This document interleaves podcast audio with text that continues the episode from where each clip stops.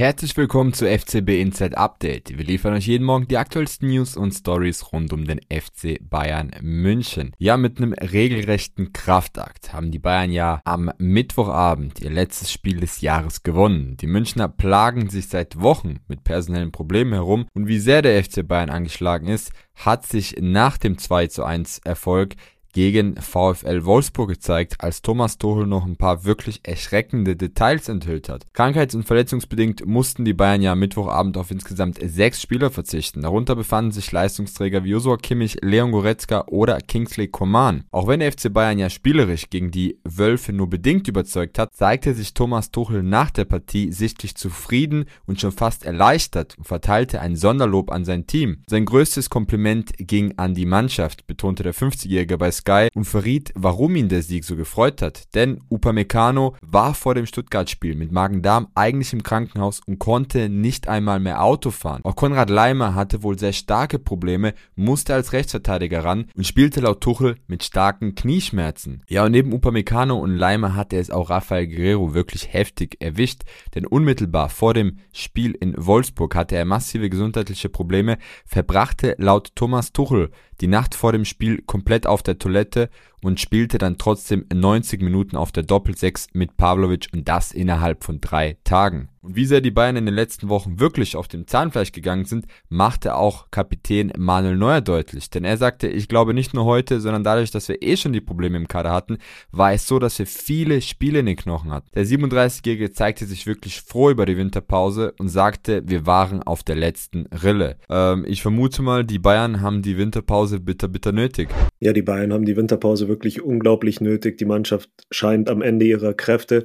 Manuel Neuer hat ja nach dem Spiel gesagt, sie haben das Spiel gegen Wolfsburg auf letzter Rille gefahren. Also da gibt's wirklich ein paar Kandidaten, die sehr, sehr viele Spiele in den Knochen haben. Es gibt sowieso viele Verletzte. Ich denke da an Serge Gnabry, an Kingsley Coman, an Masraoui. Die fallen sowieso aus. Dann gab's die Krankheitsfälle, also man hatte Kimmich und Goretzka, die schon gegen Stuttgart ausgefallen sind wegen einem grippalen Infekt.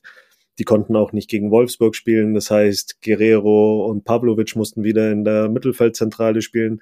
Nach dem Spiel hat ja Thomas Tuchel verraten, dass Rafael Guerrero die ganze Nacht auf der Toilette verbracht hat, weil er so schlimme Magen-Darm-Probleme hat, hat überhaupt nicht geschlafen und hat das Spiel dann durchgezogen. Äh, Min Kim war im Krankenhaus sogar wegen äh, Magen-Darm-Problemen. Also das ist schon alles eine harte Nummer und dann noch wirklich 90 Minuten auf höchstem Niveau zu spielen. Da muss man auch sagen, Respekt. Das sagt auch schon was, dass Harry Kane sich so sehr auf die Winterpause freut. Das ist ja seine erste Winterpause, weil man das in England gar nicht so kennt. Die spielen ja den Boxing Day auch noch über Weihnachten. Also für ihn ist es ein Luxus, aber er hat jetzt auch ein paar Mal gesagt, wie sehr er sich freut. Also ich glaube einfach dadurch, dass der Kader so dünn ist, äh, kommen die Spieler nicht wirklich zu Pausen, müssen viel spielen, müssen oft einspringen, teilweise auch auf Positionen, die sie nicht gewohnt sind.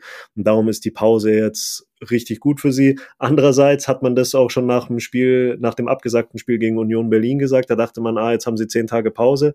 Und dann gab es ja eigentlich die fürchterliche Niederlage gegen Frankfurt. Also hoffentlich brauchen die, brauchen die Bayern nicht diesen Druck, sondern nutzen diese Pause dann auch richtig, um, um sich zu regenerieren und dann wieder gute Leistungen bringen zu können. Ein Zeichen ist übrigens auch, dass die Bayern die Weihnachtsfeier jetzt schon wieder, muss man sagen, abgesagt haben. Es ist dann nach der Covid-Zeit, wurde diese Veranstaltung mit der Mannschaft, mit den Verantwortlichen, wo es immer ein Abendessen gab, äh, wurde immer abgesagt. Dieses Jahr sollte sie eigentlich stattfinden, aber jetzt wird sie auch dieses Jahr nicht stattfinden, einfach weil die Belastung so hoch ist und weil man gesagt hat, die Spieler sollen jetzt sofort nach dem nach dem Spiel in Wolfsburg in den Urlaub fahren und ich denke, das haben sie sich auch verdient und brauchen sie auch wirklich.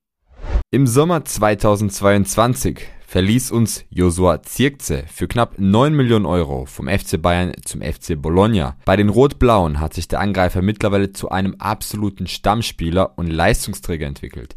Der Niederländer kommt in der laufenden Saison in der Serie A auf 18 Einsätze und 12 Torbeteiligungen. Beim 2-1 Pokalerfolg am Mittwochabend gegen Inter Mailand bereitet der Offensivspieler zudem beide Treffer vor. Ja, und das Ganze bleibt nicht ganz unentdeckt, denn in Italien wird Zirkze als der neue Senkrechtstarter gefeiert. Gefeiert. Er wurde zum Spiel des Monats im November in der Serie A gewählt und wie die Corriero di Torino jetzt berichtet, hat sich der Stürmer mittlerweile sogar in den Fokus von Topmannschaften gespielt, unter anderem Juventus Turin. Demnach erwägt die alte Dame ein Transfer im Sommer 2024. Tatsächlich hat Tirkze auch laut dem Blatt eine Ausstiegsklausel in Höhe von 40 Millionen Euro in seinem bis 2026 laufenden Vertrag verankert. Der aktuelle Marktwert des Stürmers wird auf rund 30 Millionen Euro taxiert. Sebastian, wir wissen ja auch, dass der FC Bayern in München eine Kaufoption besitzt. Es ist jetzt wohl auch ein offenes Geheimnis, dass jetzt schon mehrere Vereine mit dem Niederländer liebäugeln. Deswegen meine Frage an dich, was denkst du, wie planen die Bayern mit Zirkze? Auch wenn Zirkze jetzt wirklich gute Leistungen bringt in Italien, er ist ja da wirklich der Senkrechtstarter, glaube ich nicht, dass die Bayern nächstes Jahr ihn wieder zurückholen wollen, auch wenn sie die Option hätten. Sie könnten ihn ja wohl holen für um die 25 Millionen. Aber sie sind einfach im Sturm sehr, sehr gut besetzt. Das hat man jetzt auch wieder gesehen gegen Wolfsburg, wie Harry Kane da auftritt und überhaupt auch die ganze Saison. Also Harry Kane ist absolut gesetzt und auch für die nächsten Jahre ist da kein Vorbeikommen. Dann gibt es noch Matis Tell, aktuell gibt es noch Chupomoting. Klar, es könnte gut sein, dass er den Verein verletzt, verlässt im nächsten Sommer. Dann bräuchte man wieder einen Stürmer, aber ob Zirkzee dann wirklich sagt, er macht den Stürmer Nummer drei oder im Bestfall den Stürmer Nummer zwei, kann ich mir eigentlich schlecht vorstellen. Ich glaube, dass die Bayern ihn wirklich als Investmentobjekt sehen, so schlimm sich es auch anhört bei einem Spieler, aber dass sie wirklich dran denken, ähm, nochmal gutes Geld verdienen zu können. Sie sollen ja eine Klausel haben, wo sie die Hälfte der Ablösesumme von Bologna kriegen würden. Und jetzt denken wir das mal weiter, wenn er wirklich weiterhin so gut spielt. Er hat jetzt schon zwölf Torbeteiligungen, kann sein Marktwert wirklich durch die Decke schießen. Juventus ist dann vielleicht bereit, 30 Millionen zu zahlen, 40 Millionen und wenn sie wirklich 40 Millionen zahlen und dann springen nochmal 20 Millionen Ablösesumme drauf, obendrauf auf die 9 Millionen, die die Bayern ja eh schon bekommen haben, dann war das auch wirklich ein gutes Geschäft und dann können die Bayern schauen, dass sie das vielleicht investieren, eher in einen Defensivspieler.